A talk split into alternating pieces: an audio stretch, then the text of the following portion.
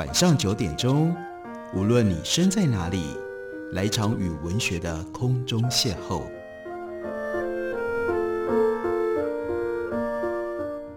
杨照谈书，邀您一同遨游文学世界，认识古今中外的经典之作。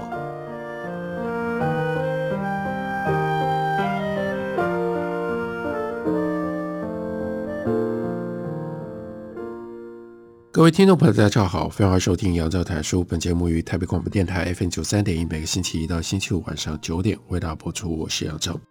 在今天的节目当中，要为大家介绍的，这是威廉出版的新书，这是中译本的重新出版的新版。书名是《g a l i e b r e s o n 二十世纪的眼睛》，这是二十世纪最伟大、最了不起的其中的一位摄影家，法国的 Henri g a l i e b r e s o n 他的一本传记。这本传记的作者呢是 Pierre Arsolini。这本传记来的蛮奇特的，因为 Arsolini 这个作者他原来是一个记者，只不过是要去采访 Cartier-Bresson，为当时他所服务的报纸写一篇报道。然而他去采访 Cartier-Bresson 的时候，一谈谈了五个小时。更重要的是，发生了这样的事情。他说离别的时候。我受到某种难以言喻的事物所驱使。Cartier-Bresson 他在谈论第二次世界大战的时候，语多保留，让我感觉到挫折。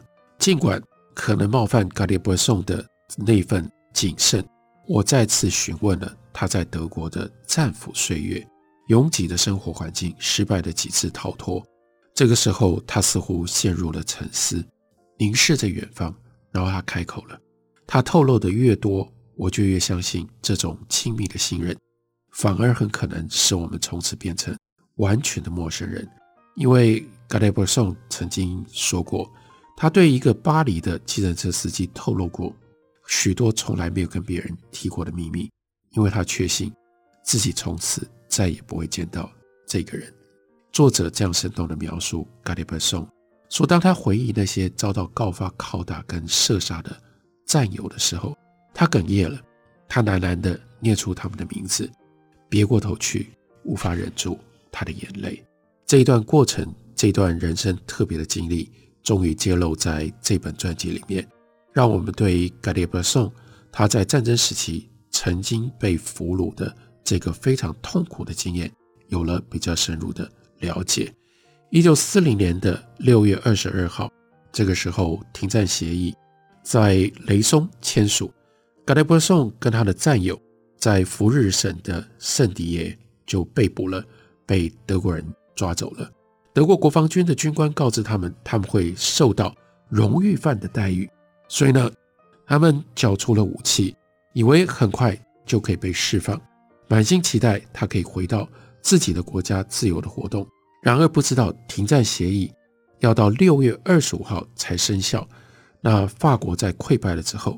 接踵而来的是羞辱，更让人无法忍受的是，国家把战败的大部分的责任都推给了像嘎德耶布松他们这种被征兵然后到前线去为国家打仗的人。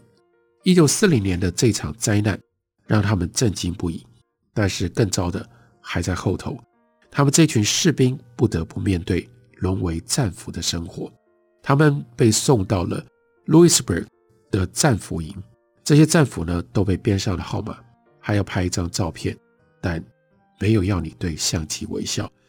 大概有两万三千名的法国的战俘被扣留在这里。战俘营跟集中营跟灭绝营当然不全然相同，但是都在纳粹的管辖底下。Cartier-Bresson 这个时候他的编号是 KG 八四五，他又到了海德堡附近，他后来被迁移到黑森林，又换到。海德堡附近的 Württemberg 被迫在劳动营里做工。他铺货铁路的枕木，运输金属的屑片到制造潜水艇曲轴的兵工厂。他曾经干过采石，去制造过水泥、割草、丝布料，甚至在屠宰场里捡碎骨头。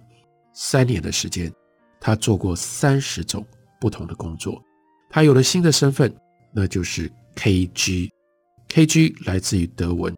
意思就是战俘，对于德国人来说，工作跟制造就是一切，而战俘生活就是一周工作七天的现成廉价劳工。对卡利伯松这样一个拥有艺术家心灵，但是当然长期没有体力训练的中产阶级来说，这段经验折磨消耗他的身体，在精神的层面也留下难以忘却的记忆。战俘营里没有几个人认识卡利伯松这个摄影家。大部分的人是把他的名字呢跟 Panden 这个家族企业联想在一起。相较于他外面的自由世界，他的姓氏在这里变成了一种负担，所以他尽可能不跟人家交流。每个人都必须要做事工作，至少都必须要摆个样子。卡利伯松呢，想办法跟狱卒周旋，他自愿申请去户外劳动，而不愿待在工厂里，因为户外不像工厂。那样有最低工作量的限制。另外，他想要找机会逃走。他一到达被铁丝网圈起来的户外工地，就开始计划如何逃跑。从来没有想过要在这种环境里面等待战争结束。他不得不克制他自己的冲动，想要对德国人大喊大叫。他开始思考一些艰深的问题。他故意把精力耗在许许多多无所事事上。也许有的时候一直谈论政治，解释为什么直布罗陀虽然靠近西班牙，却归英国管辖，用这种方式来惹恼监管他的主人。此外，这种农场的主人他分发食物的方式，也让卡利伯松没有办法坐视不理。这个人呢，他呢，他先分给自己，分给犯人，分给小孩，最后最小的部分才发给妻子。作为一个摄影家，卡利伯松他一定渴望他在手里面有他的莱卡相机，可以把这种奇特的情景都能够拍摄记录下来。有的时候，卡利伯松会把头剃得像俄罗斯的俘虏一样的平头来记录守卫，或者是去重读他带在身上唯一的一本书。还好他真的带了一本可以一再重读的书，那是 James Joyce 的。尤勒瑟斯，那有的时候他可以画画，除此之外的时间，他都在干什么？他都在计划逃走。德国人一直告诉他们，战俘不能回家，因为所有的桥梁都被炸毁，还没有重建。但他宁可试着去验证这个话到底是真的还是假的。他不愿意在俘虏营里面干等。战俘营当然是一个微型的社会，有自己的帮派跟他的关系网，但是呢，没有女人。没有孩子，唯一在这里缺的职业，这是讽刺的说法。只有共和国的总统。这里甚至有一个利用业余时间写书的保险经纪人。卡利玛出版社还出版过他的两本书。这个人又高又瘦，近视，但是锐利的眼睛，戴着一副厚眼镜。然后卡利伯松就认识了这个格林，而且跟格林。和另外一个人杜卡希诺变成了好朋友。那杜卡希诺接下来又变成了卡利伯松想要逃出战俘营的主要的伙伴。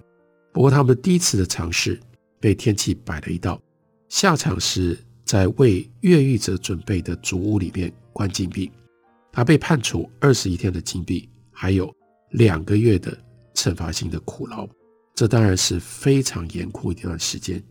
但期间却有一个例外，那是阴沉的一天，这两个人在黑暗的山谷里面耕地，拍电影《生活是我们的》时候就已经成为朋友的多纳希，这个时候转过来对卡利伯松说：“你看那座山，让我们想象山的内侧有一片大海，这只是一瞬之间的幻想，但这样的幻想就可以让人挺过最黑暗的时光。”他们到第三次的逃亡，幸运的是成功了，穿越了边界，沿着莫泽尔运河徒步往前走。他们两个人从强制劳动所偷了一些平民的衣服，又从阿尔萨斯的一个党卫军那里得到了假造的身份证跟火车票，一路顺利的到达了迈兹。那个卫兵把他们藏在准备给德国军官用的马车当中。之后，他们在靠近 Locks 的农场里躲了三个月，跟他们一起藏着还有另外十个人，这些人有越狱者，有反抗的战士跟犹太人。历时三年的战俘生活终于结束了。逃亡不是英雄的行为，只是为了生存。天生的叛逆者无法忍受任何形式的禁锢。卡列布松逃跑的时候，他根本没有想到风险，或者如果不逃跑可以得到什么好处。他就是有一种本能本性，必须要摆脱这种束缚。他永远都无法忍受行动、思想、言论、阅读、事业或者是任何的限制，这就是他的天性。所以从这个角度，卡列布松他的本性上就是一个 escapist，逃脱者。逃脱是他唯一想要的勋章。他跟另外三万人共同拥有这个勋章，一共有三万人从各种不同的战俘营、劳改营、集中营里面逃出来。他们得到的不会是成就，反而是许许多多受伤的记忆。卡列布松始终痛恨德国。他到后来遇到任何一个德国人，他都故意要问一个问题：说，战时你在做什么？在这里，作者给我们形容，他那个语气就像是他对一个刚从劳斯莱斯汽车下来的问他说：“你的钱是从哪里来的呢？”这当然是不怀好意的一种态度。战争改变了 gadibo song，也改变了很多人。战争如何改变他？尤其如何改变他的艺术跟他的摄影呢？我们休息一会儿，回来继续聊。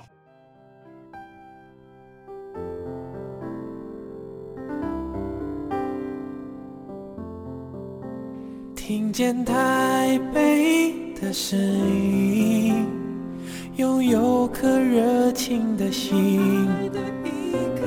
有爱与梦想的电台。台北广播 FM 九三点一。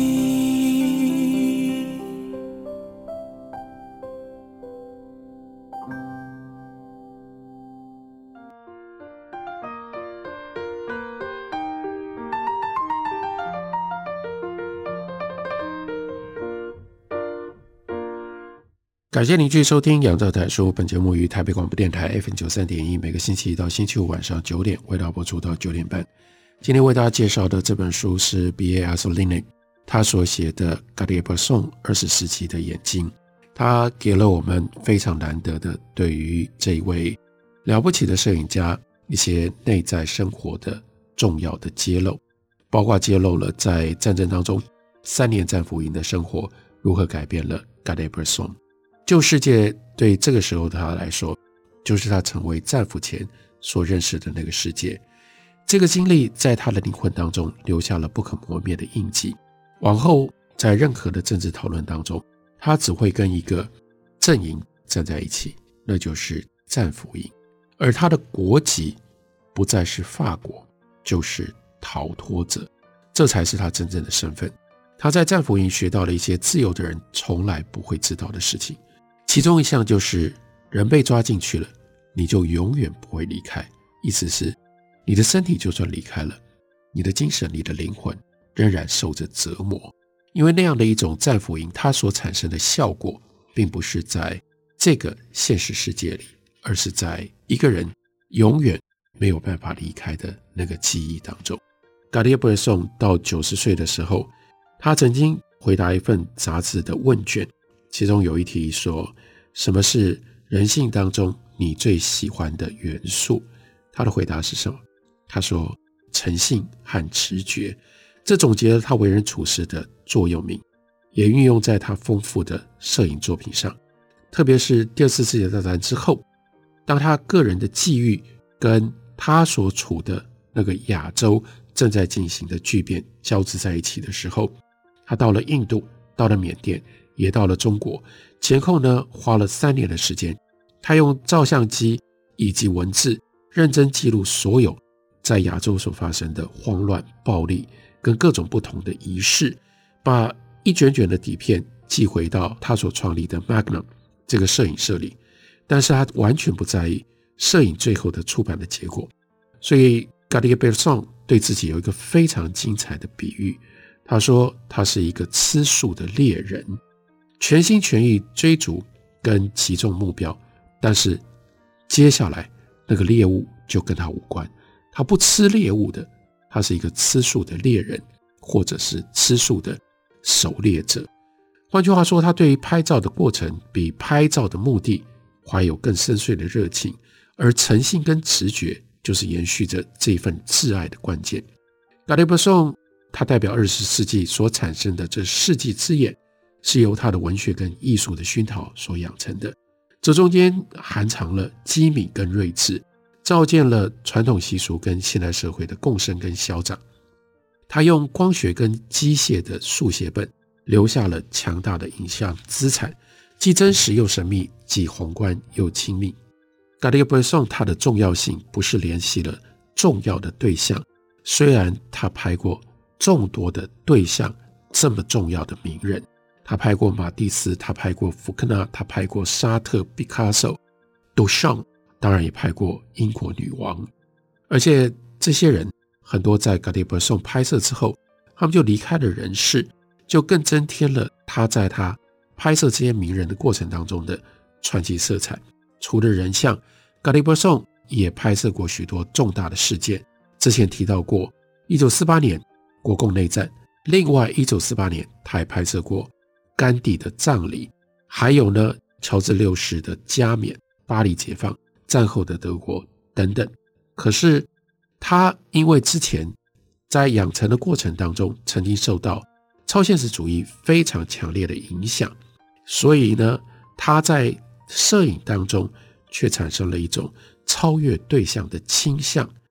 他曾经说过：“我除了对于细微事实的真相之外，其他我都不感兴趣。” Cartier-Bresson 认为，我们最重要的是要如何去看待，甚至是选择事实。他说：“事实本身没有什么意思。”重要的是你如何选择，以及抓住那个真正而且深刻和现实所相关的事实。在摄影当中，最微小的事物都可以是一项伟大的主题，而那微小的人性的细节，更可以成为一个伟大的主旨。所以，Cartier-Bresson 在摄影艺术化上面的地位，没有人能够比得上他。他更成功地展现出如何把街景。变成形式，他拍摄的照片一方面看就像是真实的世界，充满了各种混乱、随机跟真实的细节；但是另外一方面，这样混乱的画面却是高度组织在最优美的形式当中。他说：“对我而言，摄影就是在几十分之一秒，同时意识到一件事实的重要性，以及如何大力动员各种视觉的形式来表现这一事实。”在这里，事实跟形式是一体的两面，而他们的结合则仰赖为什么这时候需要一个艺术家的眼睛？因为艺术家要去动员，然后把相机瞬间凝固的这个景象结合在一起。这其实也就是一种现代主义的模式。艺术是建立在艺术家的天才还有美才共同的运作之上。Cartier-Bresson 最重要的。决定性瞬间，这个观念或者这个想法，决定性瞬间到底是什么呢？是把街道视为一个随机变化，如同颜料一般的载体，而摄影师运用观景窗去控制它的变化，表现出具有张力的形式。在现代主义信心的最高峰的时候，Cartier-Bresson 他的这种做法，不仅仅是确立了摄影在艺术上的独立性。同时，在现实的世界里，照片也有了跟文字等量齐观的地位。我们在这本传记里面就看到了他如何建立起这样的一个美学的人生的各种不同的变化。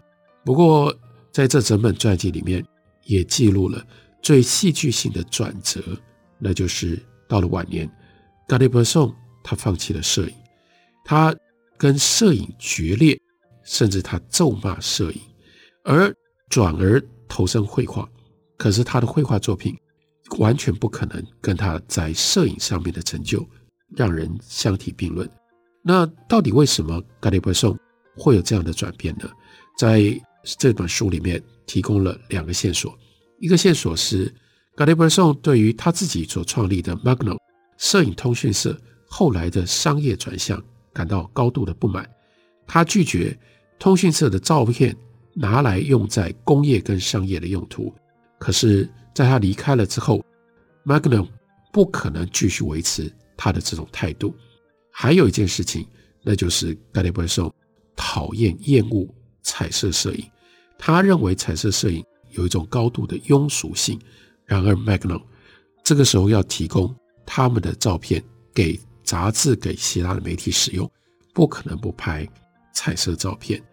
Cartier-Bresson 对于 Magnum 开始进行的这些商业计划，他说：“有些人忘记了我们公司的名字，Magnum 摄影通讯社当中，photography 摄影这个词，我相信他们是无心的，但对我来说非常重要。无论如何，我仍然坚持摄影的重要性。我要以普通人的方式来谈论一些摄影跟其他文化议题。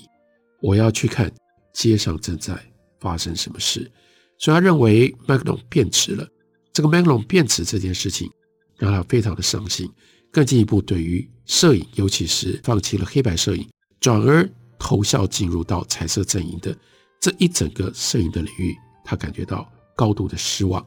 不过还有另外一个线索，这也很重要，这也很特别，那就是借由告别摄影，Cartier-Bresson 试图要确立自己在摄影历史上无可取代的地位。